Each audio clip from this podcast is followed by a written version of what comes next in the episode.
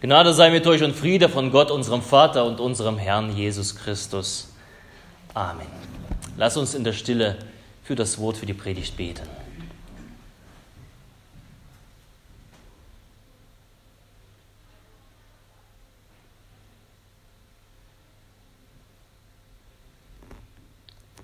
Herr, dein Wort sei meines Fußes Leuchte und dein Licht auf meinem Wege. Amen. Zu der Predigt, bevor wir die Predigt hören, lass uns das Lied singen, O Mensch, bewein dein Sünde groß. Es ist ein Passionslied, die Nummer 76, O Mensch, bewein dein Sünde groß.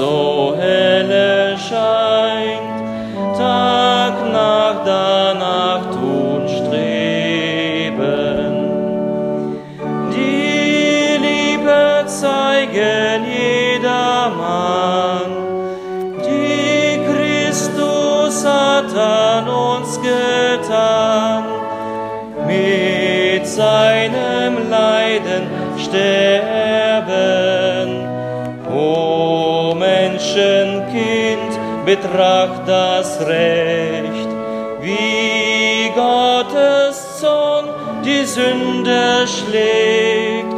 Tu dich davor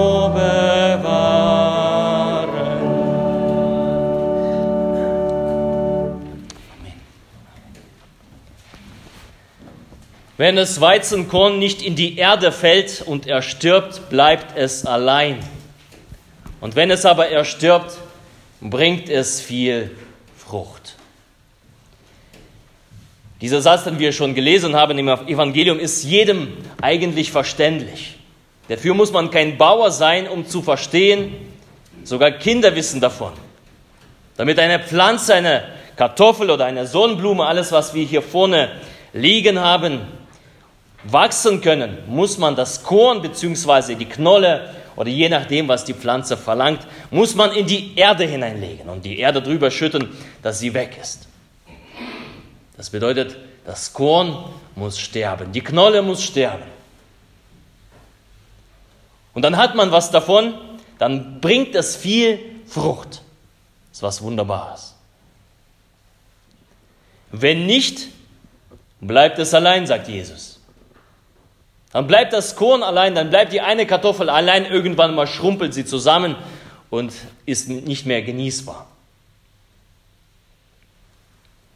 Als Jesus diesen Vers aussprach, da ging es nicht um das Erntedankfest, auch wenn es vielleicht so anmutet. Was er meinte, er meinte sich selbst damit. Das Korn ist Jesus selber, sein Sterben und die Frucht seines Sterbens, das hat Jesus damit gemeint.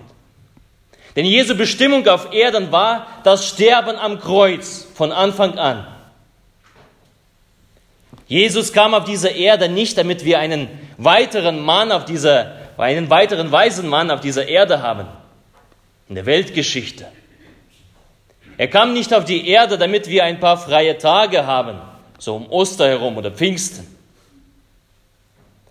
Er kam auch nicht, damit die Vogtländer und Erzgebirgler ein paar schöne besinnliche Tage in einer besinnlichen Atmosphäre zur Weihnachtszeit haben, auch wenn es so wunderbar und schön ist. Dafür kam Jesus nicht.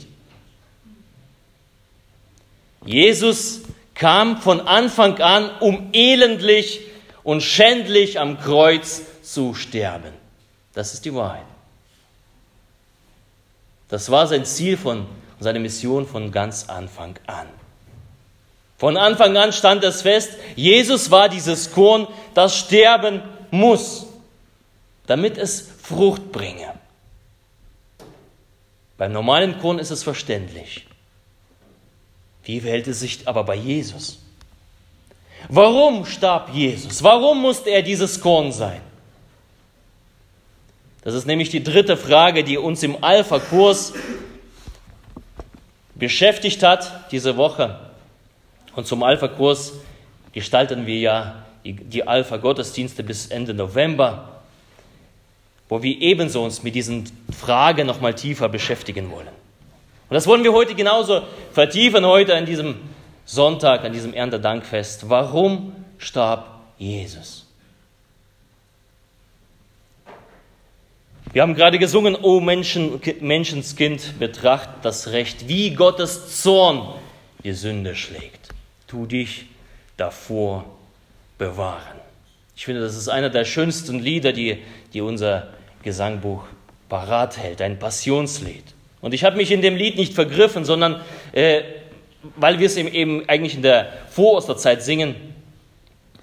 Das Lied und das Kreuz, was wir hier vorne jeden Sonntag vor uns haben, das stellt uns vor Augen, dass wir es tatsächlich betrachten, warum. Warum musste das sein, dass Jesus stirbt? dass wir mit Bedacht darauf blicken und den Sinn dahinter versuchen zu ergreifen, zu verstehen. Und dieses Lied und das Kreuz, das reißt uns aus der, aus der Bequemlichkeit heraus. Das tut weh, wenn man diese Verse singt.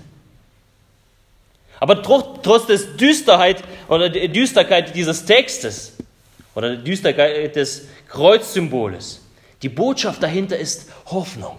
Die Botschaft dahinter ist Freude und Dankbarkeit. Und dieses Lied und das Kreuz ruft uns heraus, sich mit dieser Frage zu beschäftigen, auseinanderzusetzen. O Menschenskind, betracht das Recht. Schau hin, wende dich nicht ab, verweile und denke nach. In unserem Land haben wir seit schon, die, äh, schon ein, einiger Zeit ein Problem mit Gaffern. Wenn ein Unfall irgendwo passiert, wenn Rettungskräfte da sind, dann sammeln sich die Schaulustigen um dieses Geschehen drumherum und schauen sich das alles an, filmen es und manche stellen es auch bei YouTube oder bei im Internet hoch, die laden es hoch, damit es andere sehen. Mittlerweile wird gefordert hohe Strafen für solche Leute. Oder man, wird, man denkt darüber nach, die Sichtschutzwände für Rettungskräfte hochzuziehen. Die sind so in Planung, damit keiner sieht, was dahinter, sich, was dahinter stattfindet. Aber das Geschehen von Jesus, das Geschehen von Golgatha, wo Jesus starb, wo die dramatischste Katastrophe der Welt geschah und zugleich die größte Rettungsaktion der Welt, da wollen die wenigsten hinblicken. Das Kreuz ist bei vielen ein Dorn im Auge, ja sogar für, für viele Kirchenvertreter. Das Kreuz am liebsten ablegen, weil es unbequem ist. Manche wollen es weghaben. Doch genau dorthin, ans Kreuz sind wir gerufen zu blicken, die Schutzwände runterzureißen und dorthin zu gaffen und zu betrachten, was da geschah am Kreuz, was da geschah auf dieser Müllkippe der Geschichte auf Golgatha. Warum? Weil da nicht irgendjemand gerettet wird, sondern weil du dort gerettet wirst, weil ich dort gerettet werde.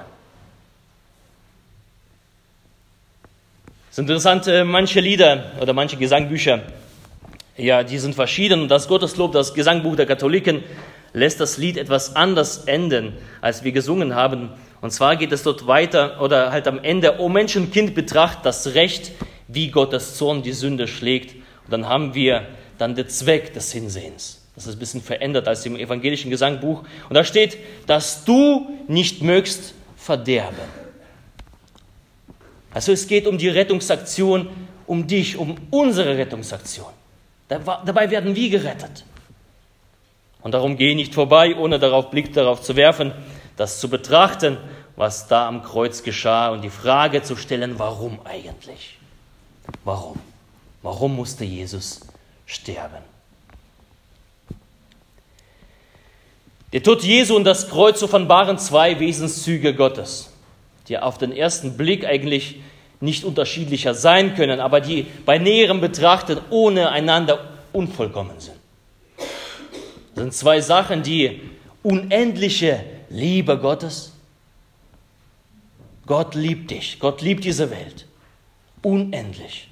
Und auf der anderen Seite Gottes vernichtender Zorn, von dem wir gesungen haben. Liebender Gott, ja, das können wir irgendwie glauben, das können wir irgendwie auch annehmen. Aber Gottes Zorn, wie verhält es sich damit?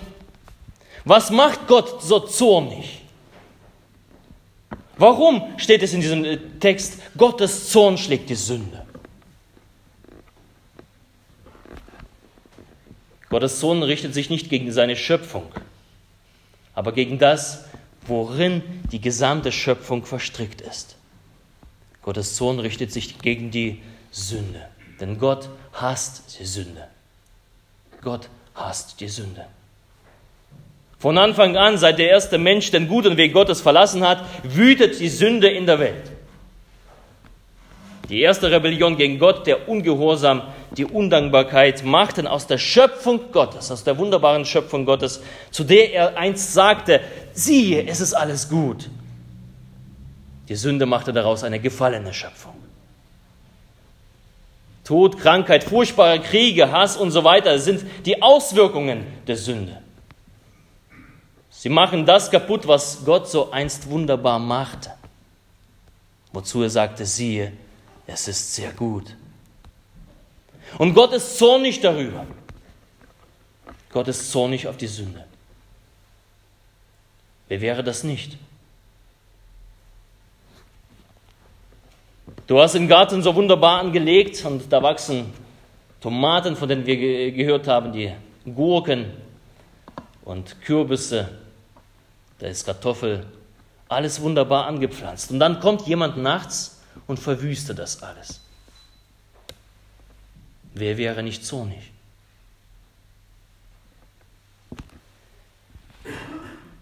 Und darum ist auch der Zorn Gottes. Die Sünde vernichtet das, was Gott geschaffen hat. Und Gott von Anfang an, er verbannt die Sünde damals schon aus seinem Garten. Und weil der Mensch, nachdem sie das begangen haben, die Sünde, weil der Mensch davon infiziert ist, von der Sünde. Da verbannt er den Menschen aus seinem Garten, stellt davor einen Engel, dass die Sünde nicht mehr in sein Gebiet hineinkomme, dass sie nicht noch mehr verderbe. Und der Mensch darf nicht mehr zurückkehren. Und der Mensch lebt seitdem in verzwickt und äh, verstrickt in der Sünde. Und über ihn schreibt der Paulus in Römer 1, 29 bis 32, der Mensch ist voll von aller Ungerechtigkeit, Schlechtigkeit, Habgier, Bosheit, voll Neid, Mord, Hader, List, Niedertracht, Zuträger, Verleumder, Gottesverächter, Frevler, hochmütig, prahlerisch, erfinderisch im Bösen, den Eltern ungehorsam, unvernünftig, treulos, lieblos, unbarmherzig. Sie wissen, dass die solches tun nach Gottes Recht den Tod verdienen. Aber sie tun es nicht allein, sondern haben auch Gefallen an denen, die es tun. Sobald der Mensch geboren ist, ist er, ist er plötzlich Teil dieses Systems, das Gottes Sohn auf sich zieht. Und dem kann sich keiner von uns entfliehen, weder du noch ich. Der heilige äh, Kirchenvater Augustinus beschreibt das in seinen Beobachtungen, als er so zwei Kinder, Zwillingskinder anschaut beim Stillen, äh, wo sie an der Brust liegen, der Mutter, dass das eine Kind mit Neid schaut auf das andere Kind, während es an der Mutterbrust liegt. Und da beginnt nämlich, obwohl die Kinder noch gar nicht denken können, da beginnt schon der Kampf gegen seinen Nächsten. Schon von Anfang an, sagt Augustinus, ist da etwas kaputt gegangen in der Seele. Die Sünde. Und die Sünde durchdringt alles. Die wächst weiter. Vereinnahmt Gedanken und Herzen. Vereinnahmt unser Wesen. Und aus den Herzen, sagt Jesus, aus dem Inneren kommen die schlimmsten Sachen. Gut, kann man sagen, warum kann Gott einfach nicht die Sünde wegnehmen? Warum tut das nicht einfach und dann ist alles wieder gut? Dann muss Gott uns mit der Sünde wegnehmen. Denn wir sind ein, mit dieser Ungerechtigkeit durchsetzt. Wir sind ein Teil, oder die Sünde ist ein Teil von uns. Sie wurde ein Teil von uns. Und in Gottes neue Welt vor sein heiliges Angesicht kommt nichts, was irgendwie mit Sünde behaftet ist, was mit Sünde irgendwie verbunden ist. Das ist unmöglich. Das ist wie, so wie, wie wer schon einmal Schimmel in der Wohnung hatte. Du kannst nicht einfach, wenn der Schimmel da ist, einfach so Farbe nehmen und drüber streichen. Und denken, das ist alles gut. Irgendwann kommt das wieder. Wenn du Schimmelbefall hast, dann musst du die Tapete runter. Da muss der Putz runter. Und da muss der Handwerker ran und gründlichst ran und alles entfernen, was irgendwie mit diesem Schimmel in Verbindung äh, gekommen ist. Oder in Roten Kirchen, wir haben ja äh, diese Woche sind ja die Arbeiten mit, dem, mit den Wegen fertig. Der Asphalt. Viel einfacher wäre doch auf den alten Asphalt, also wer schon einmal auf, dem alten, äh, auf den alten Wegen gelaufen ist und wenn du dabei dir deine, de, deine Beine nicht gebrochen hast, dann herzlichen Glückwunsch. Viel einfacher wäre es doch, auf diesen alten Asphalt den neuen drauf zu kippen und dann mit der Walze drüber und alles gut. Aber nein. Da musste der alte runter, da musste der Untergrund ordentlich gemacht werden und dann kommt der frische. Und jetzt darfst du ohne Probleme über den Asphalt schweben. Das alte musste weg. Und so verhält es mit, sich mit der Sünde. Das Alte, sie muss ganz weg. Sie ist das Grundübel dieser Welt. Und sie muss weg. Sie richt, und gegen die Sünde richtet sich der Kampf Gottes und sein Zorn und sein Gericht. Gnadenlos. Denn Gottes Zorn, sagt Paulus, wird vom Himmel offenbart, her offenbart über alles gottlose Wesen und alle Ungerechtigkeit des Menschen. So ist Gott. Das ist ein Wesenszug. Alles, was seine Schöpfung kaputt macht und zerstört, dagegen geht er hart vor. Das muss sein. Sein Gericht, sein Zorn. Und niemand von uns kommt da einfach so fein heraus. Alle haben gesündigt und die Herrlichkeit Gottes verloren. Wenn ich jetzt hier Punkt machen würde, dann würde es äh, sehr, sehr schlecht um uns aussehen. Aber es geht weiter. Wenn da nicht der zweite Wesenszug Gottes wäre, Gottes unendliche, unbegreifliche Liebe. Gott hasst die Sünde, aber er liebt wie verrückt den Sünder. Gott ist ein liebender Vater und er hat keinen Gefallen am Tod eines Sünders, am Tod eines Ungerechten.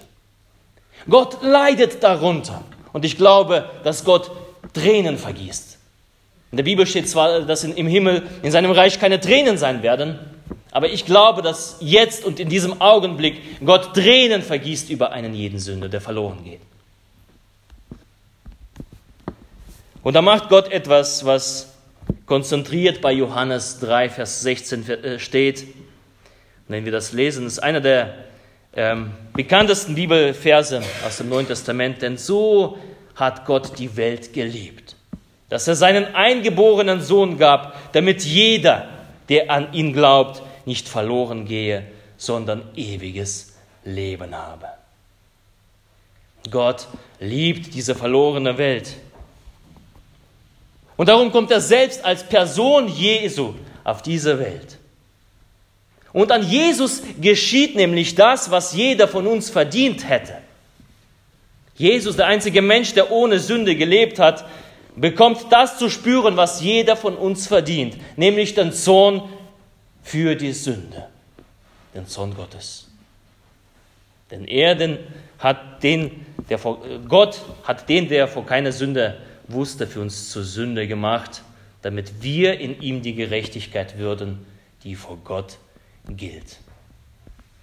Also Gott macht Jesus für uns zur Sünde. Jesus am Kreuz personifiziert die Sünde. Er ist der Träger der Sünde.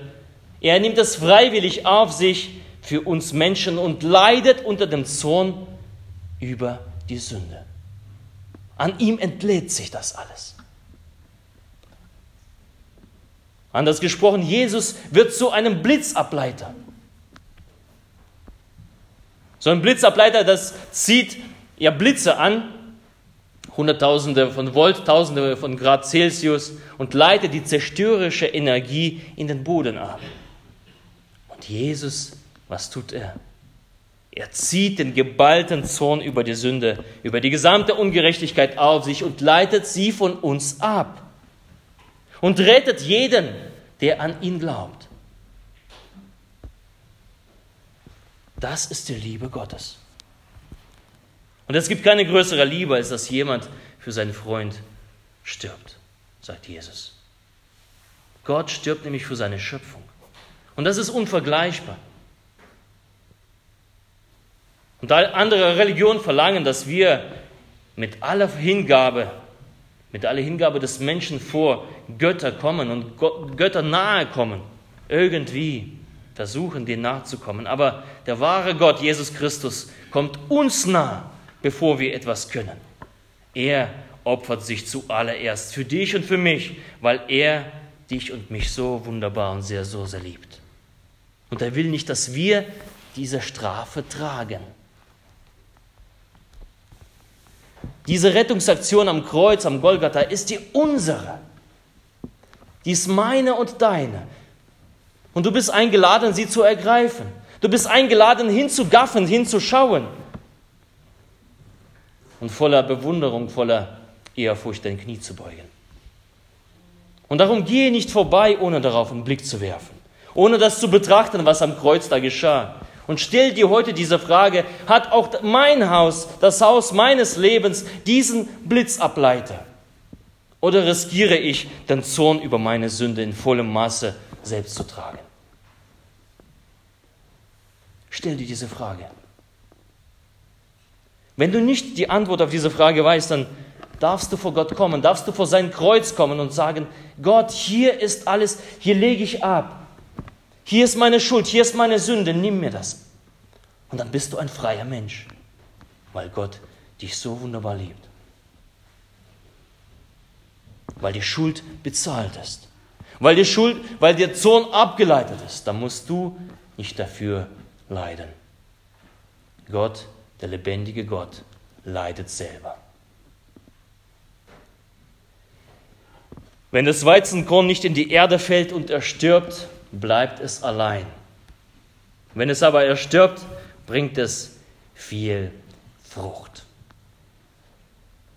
Ein Bauer sieht im Herbst die Frucht seines Opfers.